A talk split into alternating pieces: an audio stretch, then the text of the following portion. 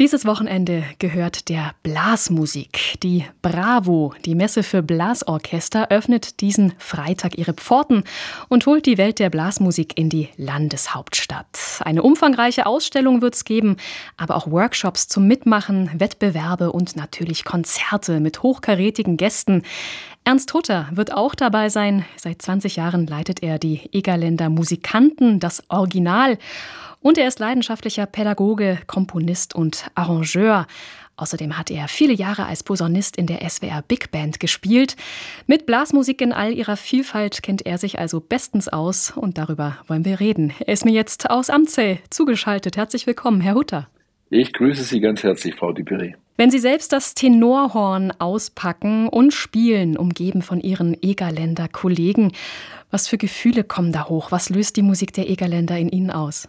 Die Musik der Egerländer löst in mir ein sehr entspanntes Musiziergefühl aus, ein sehr vertrautes Musiziergefühl, in dem ich mich sehr, sehr gut auskenne, sehr wohl fühle und mit den Kollegen im Sound baden kann, einen ganzen Abend lang bei einem Konzert und dann gleichzeitig bin ich mir ganz sicher, dass wir ganz viele Leute im Konzert ja, eine große Freude bereiten.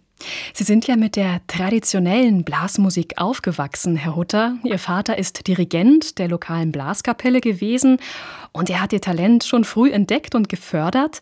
Trotzdem haben Sie sich später entschieden, erstmal ein klassisches Posaunenstudium abzulegen.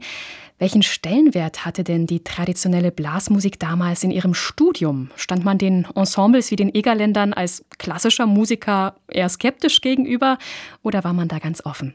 Naja, Frau Dupré, in der Zeit, in der ich studiert habe, also ich bin ja jetzt schon 65 Jahre alt, also das war 1978. Damals waren die Ausrichtungen der ähm, Hochschulen im ganzen Land natürlich nicht so aufgestellt wie heutzutage dass man über die gesamte Bandbreite der Bläsermusik äh, gesprochen hat und auch unterrichtet hat. Damals gab es in Stuttgart nur die Möglichkeit, klassische Posaune zu studieren. Da gab es noch keine Jazz-Abteilung, ähm, da gab es noch keine Popularmusik und natürlich schon überhaupt keine traditionelle Blasmusik. Wie sieht das heute aus? Heute hat, hat sich da einiges zum Positiven gewandelt, meiner Meinung nach. Ja, in, an den großen Hochschulen im Land, egal ob von Berlin bis nach Trossingen im Süden, überall äh, Abteilungen, wo man natürlich Jazz und Popularmusik studieren kann und auch in sehr, sehr vielen Hochschulen gibt es die Möglichkeit, mit eigenen Bläserensembles Blasmusik zu praktizieren und auch mit Dirigenten zusammen zu studieren. Ich weiß es, dass es in Mannheim zum Beispiel einen äh, Blasmusikzweig gibt. Es gibt in Augsburg eine wichtige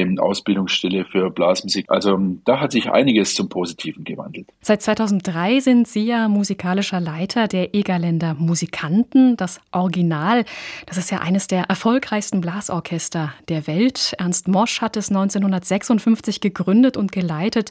Und Sie sind dann 1985 zu den Egerländern dazugestoßen als Tenorhornist. Was hat Sie damals schon an den Egerländern als Formation gereizt? Was hat das Original zu bieten, was andere Musikantengruppen nicht haben? Schon damals waren für mich eigentlich immer die unterschiedlichen Facetten der Bläsermusik und der Blasmusik sehr, sehr interessant. Das heißt, in dieser Zeit damals hat mich genauso interessiert tschechische Blasmusik mit großen Blasorchestern. Das hat mich genauso interessiert, Blasmusik, die aus Amerika kam. Ich habe Big Bands verehrt, aber ich habe natürlich auch solche Bands und solche Orchester professioneller Art wie James Last oder Ernst Mosch verehrt, weil das waren damals die Leuchttürme. Nach denen hat jeder geschaut, weil diese Blasorchester wie Ernst Mosch, die waren natürlich auf dem professionellen Niveau auf das ich irgendwo als Student geschaut habe und wo ich meine Ziele ausgerichtet habe. Ja, und bis heute füllt diese Musik ja auch wirklich die Seele, begeistert viele, viele Menschen. Neben den Egerländern haben Sie auch im damaligen Südfunk Tanzorchester gespielt. Ähm, Sie haben es ja auch erwähnt, die SWR Big Band, mit der sind Sie auch jahrelang verbunden gewesen. Jazz und traditionelle Blasmusik liegen bei Ihnen also ganz dicht beieinander. Wie passt das zusammen? Sind das nicht zwei völlig verschiedene Welten, Herr Hutter? Die Musik hat für mich immer unterschiedliche Facetten gehabt. Ich habe es immer geliebt, die unterschiedlichen Stilrichtungen der Musik zu hören, äh, zu erlernen, aber auch selbst zu praktizieren. In der Musik spielen für mich immer grundlegende Dinge eine Rolle, wie ein harmonisches Miteinander, eine wunderbare Dynamik mit äh, großen Sounds aufzubauen und natürlich in einem Orchester, egal ob in einer kleinen Band, in einer Kammermusikbesetzung bis zum großen äh, Blasorchester oder zum großen Symphonieorchester, dieses gemeinsame Musizieren, das hat mich immer fasziniert. Und das ist kein Unterschied in einem professionellen Blasorchester oder in einer professionellen Big Band wie bei der SWR Big Band zu musizieren. Natürlich, ähnlich vielleicht wie in der Sprache, geht es darum, die Dialekte oder den Duktus einfach zu lernen, wie man dort zu musizieren hat. Das finde ich total spannend, dass Sie das mit Sprache vergleichen. Eben das Spiel von böhmisch-egerländer Blasmusik beispielsweise mit einem Dialekt. So habe ich Sie zumindest gerade verstanden, Herr Hutter. Sie geben auf der Bravo dieses Wochenende unter anderem auch einen Workshop. Da geht es dann um Stilistik, Artikulation und Phrasierung in der böhmisch-egerländer Blasmusik, das klingt sehr fachspezifisch nach einer ganz eigenen Blasmusikschule, die Sie da vorstellen. Woher kommt diese Tradition? Wie weit geht das zurück? Stilistik, Phrasierung, diese Dinge sind natürlich in jeglicher Form von Musikstil entscheidend wichtig. Und deswegen vergleiche ich das auch mit der Sprache. Wenn, wenn man Artikulation in der Sprache versteht und Logopäden wissen das, was ich jetzt meine, die Artikulation und die Phrasierung der Sprache entscheidet letztendlich auch darüber, in welcher Sprache man sich ausdrückt. Ja. Und so ist es natürlich in der Musik ganz ähnlich. Die meisten Leute machen den Fehler und schieben die traditionelle Blasmusik immer in das Amateurwesen. Ja, das ist eigentlich nicht richtig. Wie gesagt, als langjähriger Leiter bei den Egerländern weiß ich zu genau, wie ich mit meinen Kollegen, die ja alle studierte Musiker sind, so wie ich auch, was wir alles machen, damit wir die richtige Phrasierung, die richtige Stilistik und den richtigen Sound produzieren, damit die Leute, wenn sie uns auf der Bühne hören, sofort sagen, ja, so klingen die Egerländer. Aber was muss man tun, damit sie so klingen? Das ist für mich spannend und das möchte ich bei so Workshops weitergeben. In Ihrem Workshop auf der Bravo, Herr Hutter, da arbeiten Sie mit der böhmischen Besetzung der Bläserjugend Baden-Württemberg zusammen. Ganz allgemein gefragt, wie steht es denn um den Nachwuchs in der traditionellen Blasmusik? Können sich viele junge Menschen dafür begeistern?